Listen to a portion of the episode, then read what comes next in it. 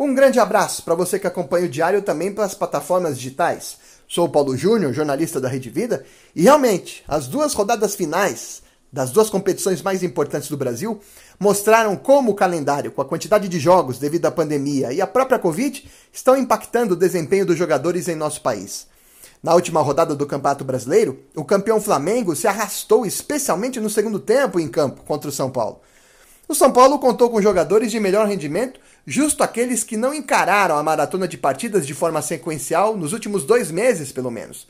Caso do goleador Luciano, que ficou machucado e acabou se recuperando fisicamente. Isso deu uma folga para que ele voltasse melhor em comparação a outros colegas de profissão.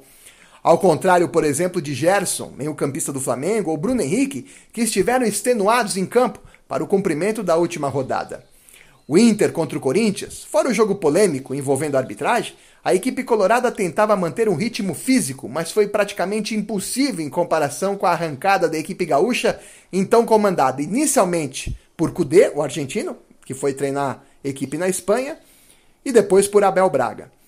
A mão corintiana marcada pelo árbitro e não marcada pelo VAR pode ter custado o título do Inter, mas o esgotamento físico foi um peso, especialmente nas últimas rodadas, quando o Internacional de Porto Alegre perdeu para o esporte em Porto Alegre e não conseguiu fazer os três pontos contra o Corinthians também no Beira Rio.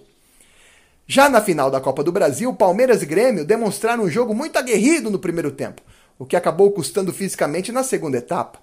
Assistindo ao jogo, você percebe que os atletas estão correndo, correndo, focados ao máximo mas o esgotamento físico e mental é, diria, cruel. Tanto que atletas poupados nos últimos jogos, como o lateral direito Marcos Rocha do Palmeiras, ou não titulares de forma sequencial, como Ferreirinha do Grêmio, tiveram um bom rendimento. O problema foi termos um regulamento aqui na América do Sul não modificado por causa da pandemia. A pressão foi econômica, porque os próprios clubes pediram às federações para não reduzir a quantidade de jogos, mantendo assim cotas e contratos. E aí tivemos este desafio, esta bomba para os jogadores desarmarem. Muitos se machucaram, muitos ficaram fora de rodadas importantes, inclusive com campeonatos sobrepondo um ao outro. Ainda estamos em 2020, com a segunda final da Copa do Brasil, domingo que vem, e os estaduais de 2021 já iniciados. Esta temporada, a tendência é vermos mais uma vez muita luta em campo, mas times mais cansados do que o habitual. E os times brasileiros, em comparação, por exemplo, com o ritmo europeu, são bem mais cansados.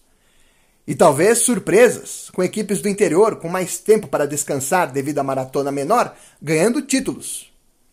É uma tendência a ser verificada, ou não, daqui a três meses com as finais dos regionais.